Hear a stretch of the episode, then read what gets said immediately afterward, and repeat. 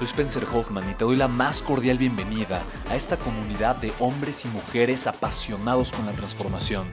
Y es que sabemos que así tiene que ser la vida, habiendo tantos con la mente confundida y plomo en el corazón, desperdiciando su potencial y dejando su vida para después, para nunca.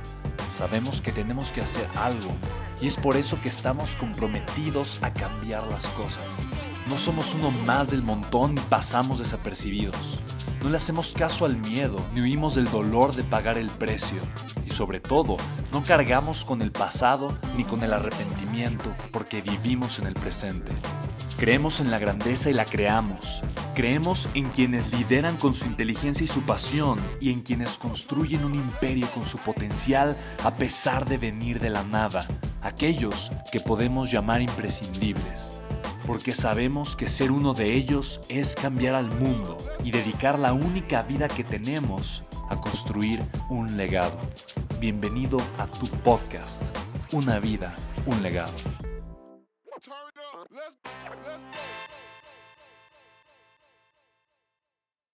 El comportamiento humano es lo que tú y yo necesitamos entender. Porque si tú veniste aquí el día de hoy porque deseas más en la vida, la pregunta es, ¿por qué no lo has obtenido antes? ¿O cómo has venido tomando decisiones en tu vida que probablemente te hayan llevado esas decisiones a estar estancada o estancado? O a cometer ciertos errores o a estar cargando ciertas situaciones que no te convienen cargar. ¿Estamos de acuerdo? Pregúntate, ¿qué fue lo que te trajo aquí el día de hoy en un sábado a las 10 de la mañana? Y no me digas que el Uber. o que tu mamá. O que tu esposa. ¿Quién, ¿Quién vino porque deseaba aprender algo? ¿Quién está aquí porque honestamente cree que hay algo más que puede haber en la vida? Levante la. Levante su mano, ¿ok? Me encanta, me encanta, ¿ok? La mayoría de la audiencia, eso se me hace fantástico. ¿Ok? ¿Quién vino porque lo trajeron? ¿Ok? ¿Sí? La otra mitad de la audiencia. Mira, no hay ningún problema. Aunque te hayan traído, o si veniste por tu propia voluntad y inconsciencia, yo estoy seguro de una realidad. Deseas más de la vida. ¿Estamos de acuerdo todos, sí o no?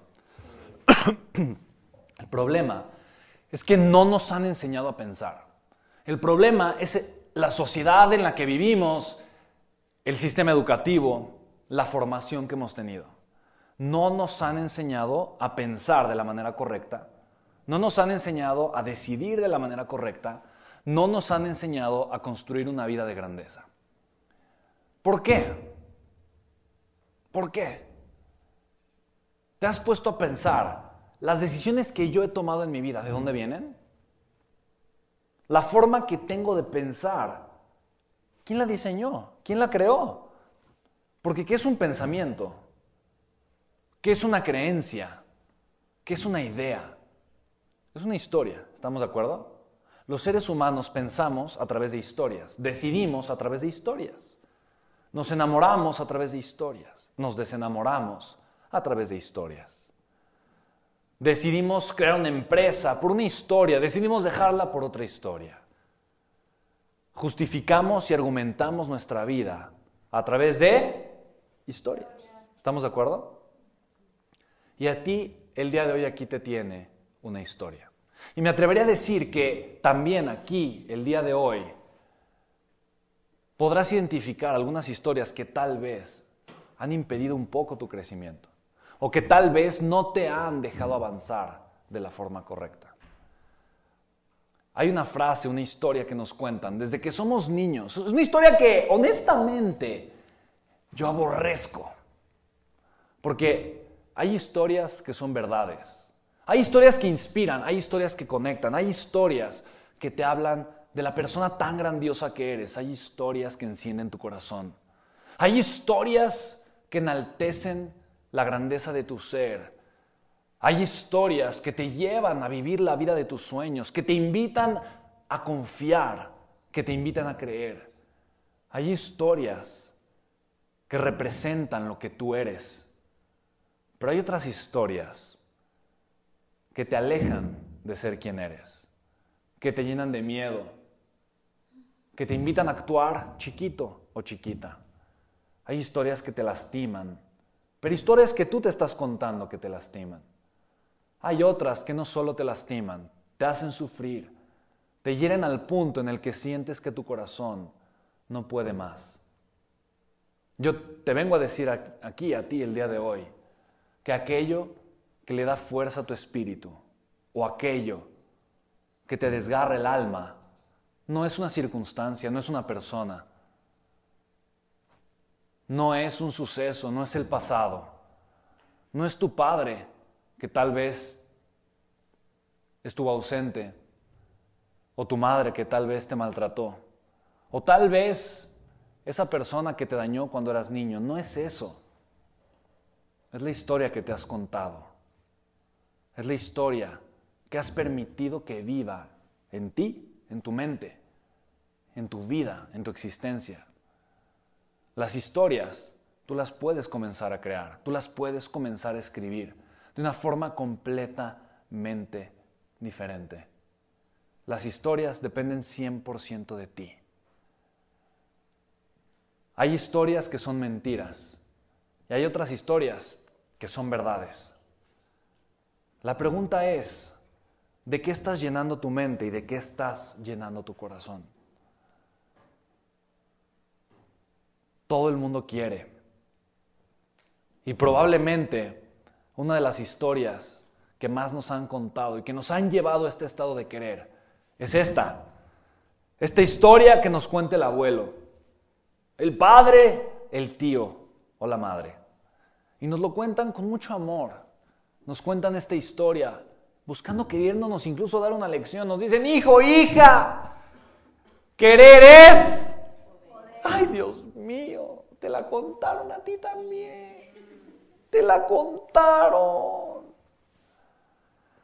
Para mí esta es una de las peores historias. No desgarran el alma, no hacen sufrir, no hacen llorar, pero sí rompen el futuro, sí desgarran el futuro, porque nos hacen creer que queriendo podemos.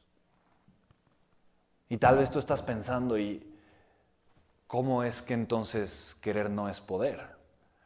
Porque probablemente relacionas esta historia con alguien que quieres o quisiste mucho. La realidad es que querer no es poder. Mira, ¿cuánta gente conoces tú de 30, 40 años? Baquetones ahí que no han hecho tal vez algo bueno con la vida, que tal vez han desperdiciado su potencial o que tal vez siguen viviendo con su mamá y tienen 45 años y están viendo la televisión todo el tiempo y les preguntas, ¿qué estás haciendo? Y te dicen, queriendo. Oye, ¿por qué no haces, por qué no algo? No, es que me dijeron que querer era poder y, y, quieres crear algo grande con tu vida, quieres hacer algo, quieres ser exitoso. Y sí, lo quiero mucho y lo que se pasa en todo el tiempo es querer. Se pasan la vida queriendo. Quieren más dinero, quieren mejor salud, quieren más amor en la vida. Y mientras más estoy queriendo y queriendo y queriendo y queriendo, más me estoy alejando de poderlo crear. Ahora, no los culpo. Porque entiendo también que es parte del contexto con el que hemos sido educados, es parte del contexto con el que hemos crecido. Sin embargo, yo te vengo a decir algo completamente diferente. Mientras más quiero, menos tengo. Mientras más quiero, menos hago. Mientras más quiero, menos puedo. Y te voy a explicar por qué. Científicamente te voy a explicar por qué. Yo sé yo sé que quieres. Yo sé que tú, al igual que muchísima gente, mira, si salimos aquí a la calle y hacemos una encuesta y entrevistamos a mil personas y les preguntamos, oye, ¿usted quiere más? ¿Qué nos van a decir? Sí. Y si les preguntamos, oye, ¿qué quieres? Nos van a decir una de tres cosas. Dinero, salud, amor. ¿Estamos de acuerdo, sí o no? Si le pedimos a la gente que pida un deseo, un deseo, la mayoría de las personas pedirían algo relacionado con salud, dinero y amor. ¿Estamos de acuerdo, sí o no? ¿Sí, ¿Sí o no? Sí. Es increíble.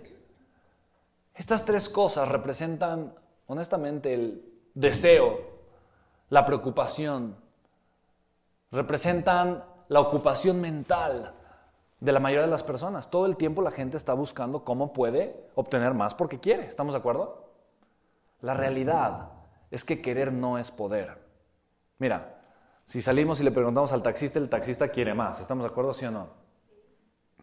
El licenciado quiere más. El abogado quiere más. El futbolista quiere más. El taquero quiere más. El empresario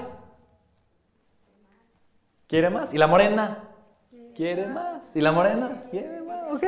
Mira, perdón por mis chistes malos, de repente me salen, pero. Mira, todo el mundo quiere más. Todos. Absolutamente todos. ¿Estamos de acuerdo? ¿Por qué no tienen la vida que quieren? La realidad es porque nunca nos dijeron que querer no era poder. Querer es la peor fórmula para crecer. Y te voy a explicar por qué. Te voy a explicar científicamente porque lo vas a entender y te voy a dar una fórmula con la que tú vas a poder construir la vida que tanto anhelas. No importa tu pasado, no importa tu edad, no importa tu género, no importa tu condición. Lo importante es que puedas tener en tus manos una fórmula probada que te pueda llevar a construir. ¿Estamos de acuerdo? Esta obsesión que yo les compartí, que llegó conmigo cuando tuve la embolia, es una obsesión que me llevó y me ha llevado a conocer grandes personalidades. Una de mis pasiones más grandes es aprender de la gente que tiene los resultados y que de una u otra forma ha transformado al mundo. He tenido el privilegio de, hacer más de 40, 50 eventos con oradores internacionales, personas como John Maxwell. ¿Alguien conoce a John Maxwell? ¿No?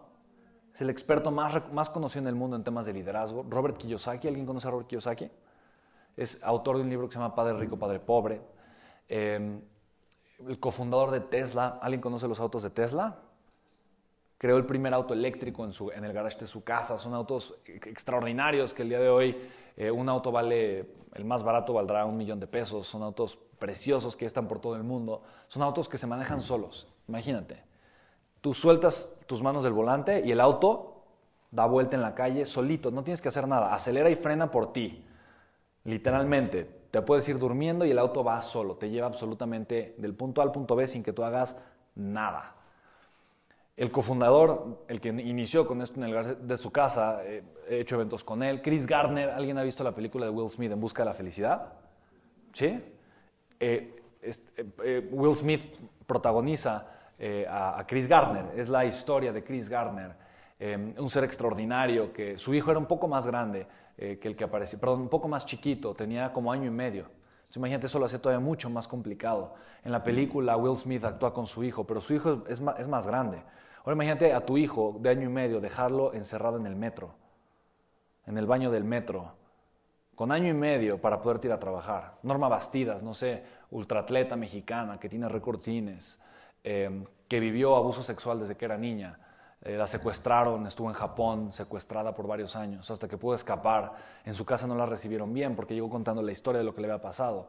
Y dijo también que la primera persona que había abusado sexualmente de ella había sido su abuelo. Entonces, con el corazón roto porque la familia la rechazó por la historia que llegó contando, se fue a vivir a Canadá y en Canadá comenzó a hacer ejercicio. En Canadá ella comenzó a crear una vida completamente distinta. En Canadá ella comenzó a correr a los 37 años, a los 45 años, 47 años, perdón. Rompió el récord Guinness del triatlón más largo del mundo. Le dijeron, tú eres mujer mexicana de casi 50 años.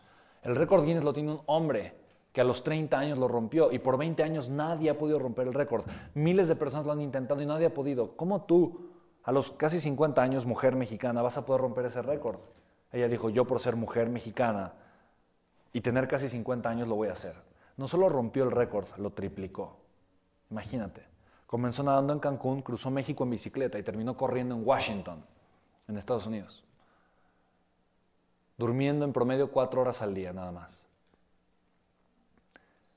Norma Bastidas. He hecho, te digo, más de 40 eventos. Tengo cuatro empresas actualmente. Eh, tengo un fondo de inversión, tengo empresas de contenido, eh, eh, tengo tres libros publicados Y mi pasión más grande es justamente esta, ver y tener la transformación. Y para mí todo comenzó con la historia que te, que te comento a los, tres, a los 16 años. Y todo comenzó creando conciencia, siendo consciente de estos pequeños cambios que yo podía hacer, estos pequeños cambios que yo necesitaba hacer, cambios de pensamiento, de mentalidad, cambios de actitud. Y el primero de estos cambios, para mí, fue aprender a dejar de querer. Querer hace literalmente que mi cerebro sufra. El cerebro es, el cerebro humano, es el órgano más evolucionado que existe en el planeta.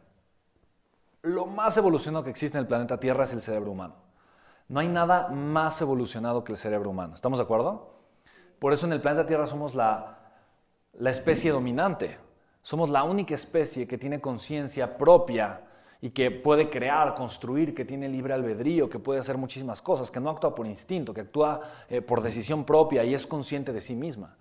El cerebro humano está diseñado para una sola cosa, para hacernos sobrevivir. ¿Estamos de acuerdo? Bonito fuera que el cerebro humano estuviese diseñado para hacernos feliz, felices. Imagínate, qué bonito sería. Seríamos felices todo el tiempo. Pero imagínate lo siguiente, Vemos, ay, qué bonita azotea y brincaríamos, ¿no? Moriríamos felizmente. O, ay, mira un coche bonito, atropellado, ¿no? Ay, mira un león tan hermoso, qué bonito. Y nos comería el león, Hubiéramos sido ya una especie extinta, felizmente extinta, sí, pero extinta. Probablemente hubo una raza de Homo sapiens sapiens cuyo cerebro estuvo diseñado para ser feliz. Y seguramente esa raza ya se extinguió. ¿Estamos de acuerdo? El cerebro humano no está diseñado para hacernos felices, está diseñado para hacernos sobrevivir. Y hay veces que la supervivencia nos hace miserables. Hay veces que sobrevivir no nos llena el corazón y por lo tanto queremos más. Queremos más dinero porque no estamos a gusto con la forma en la que estamos sobreviviendo. Queremos más amor porque sí estoy sobreviviendo, pero no estoy a gusto con esta manera ni con esta persona de, la manera en la que estoy sobreviviendo. Quiero más dinero porque estoy sobreviviendo, pero, pero siento que no me alcanza para sobrevivir de la forma en la que me gustaría. La conciencia de la supervivencia está muy ligada con la escasez. Porque el ser humano entra en modo de supervivencia cuando siente que no tiene. ¿Estamos de acuerdo todos, sí o no? Cuando yo siento que algo me hace falta, en ese momento digo, ¿cómo puedo hacerle para sobrevivir? Es una condición del ser humano porque el cerebro está diseñado para hacernos sobrevivir. Te pongo un ejemplo, si de repente mañana, así, ¡pum!, de la nada aparecemos en el desierto. Imagínate que mañana de la nada aparecemos en el desierto. Ahí estamos en el desierto, dunas de arena, no hay absolutamente nada y es más, hagamos lo más exagerado. Estás en tus pormenores. Bueno, pone con ropa interior. Con ropa interior. ¿Qué es lo primero que harías? Ahí, ¡pum! Desierto, tú con ropa interior. No hay nada más que dunas y dunas de arena. ¿Qué harías? ¿Qué es lo primero que harías? Por acá. Lo primero que te viene a la mente. ¿Qué harías? ¿Qué es lo primero que te viene a la mente? Le voy a preguntar a todos, así que no te preocupes. ¿Qué es lo primero, lo primero que harías? Ok, buscar cómo taparme, muy bien. ¿Acá? Buscar comida. Refugio. Comerme una tuna. Comerme una tuna, ok, fantástico. Buscar cubrirme. Buscar la sombra. Buscar agua. Cubrirme. Agua. Por allá. Refugio. Refugio. ¿No vale de refugio ya?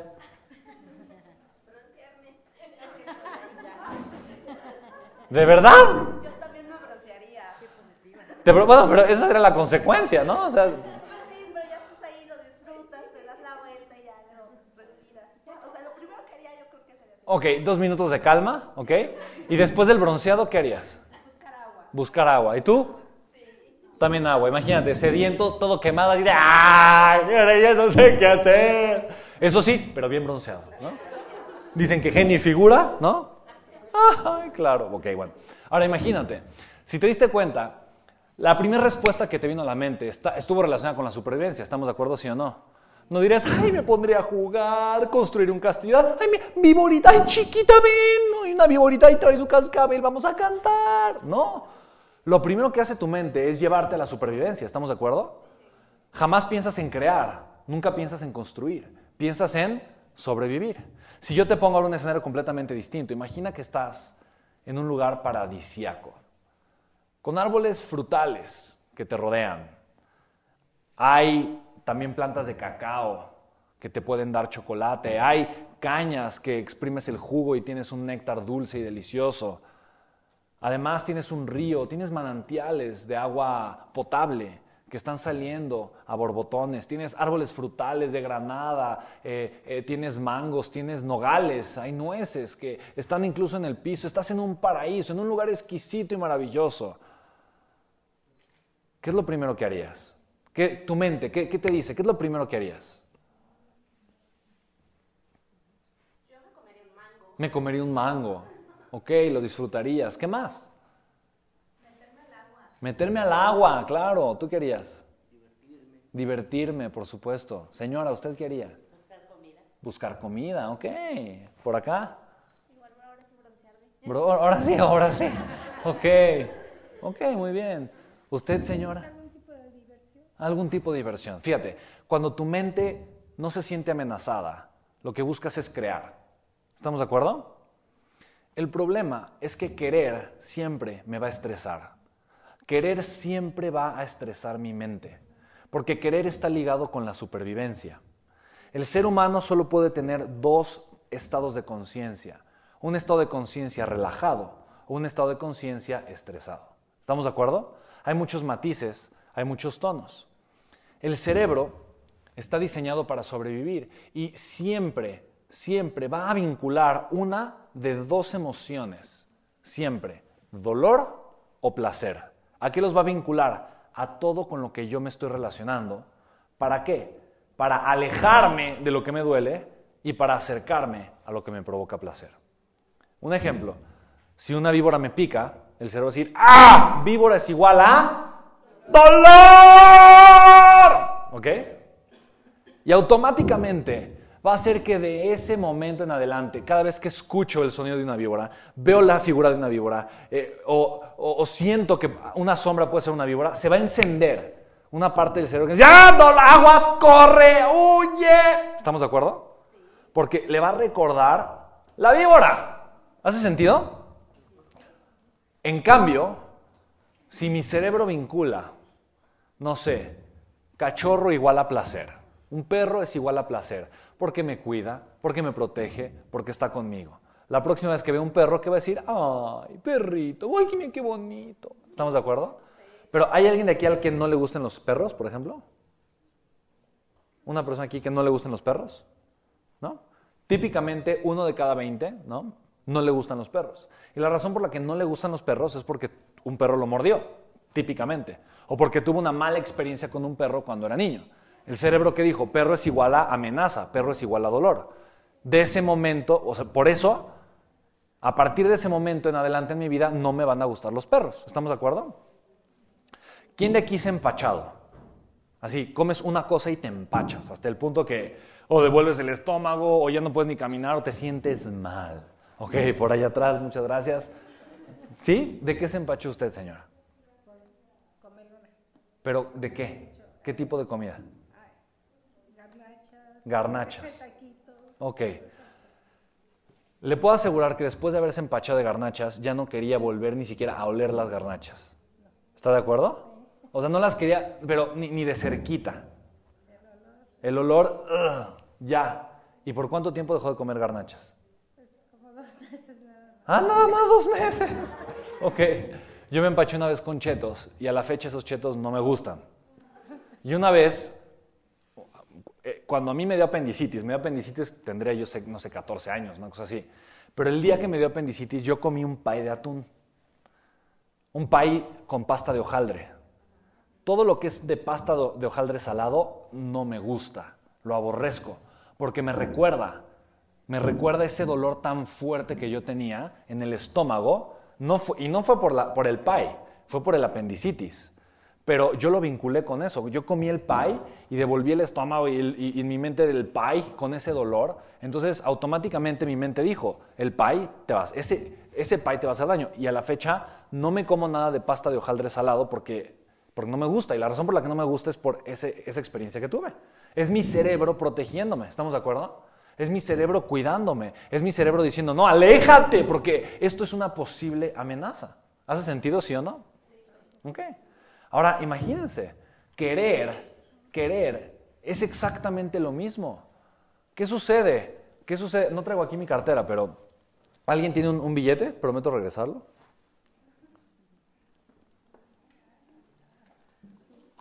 ¿Un billete? Eh, mire. Ay, esos me gustan. Estos me gustan. Los de 500. ¿Quién está aquí?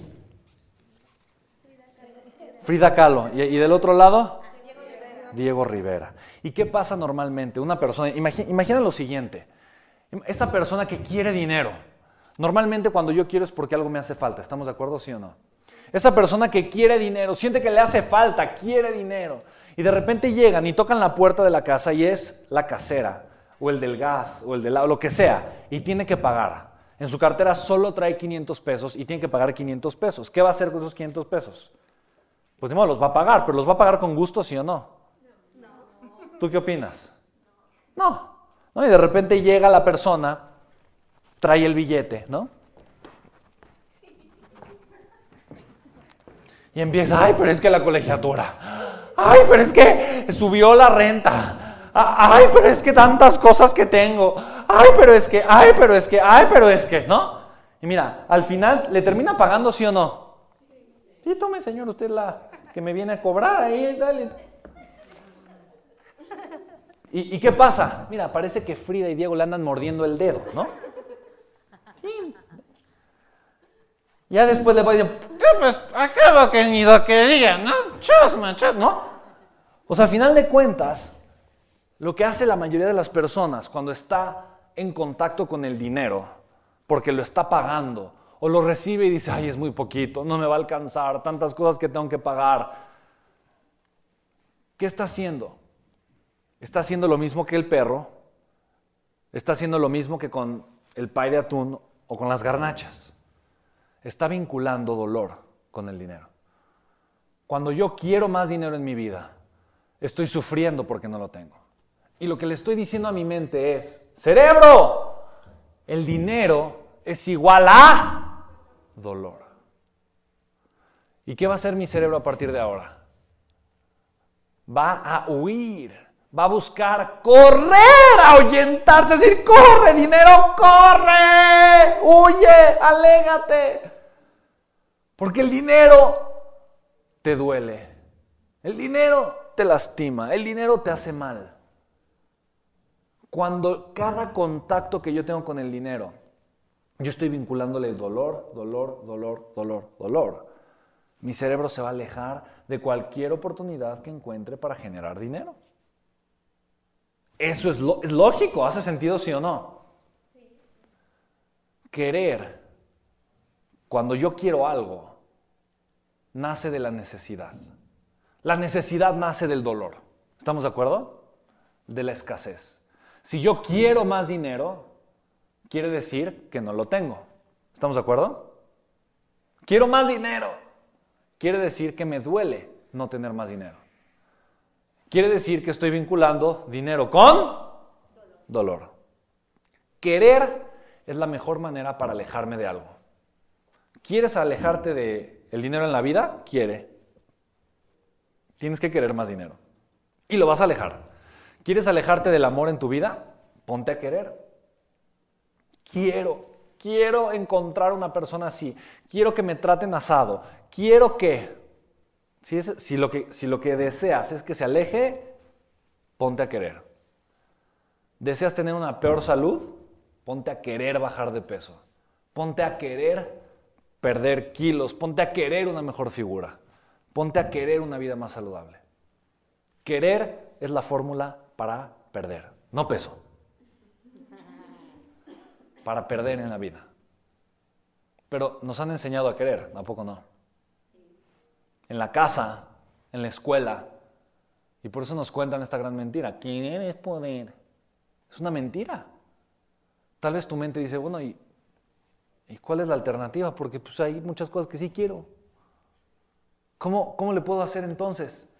Si querer no es la estrategia, poder no, es la manera, querer es poder, no. Cu- ¿Cuál es la estrategia? Y te la voy a compartir.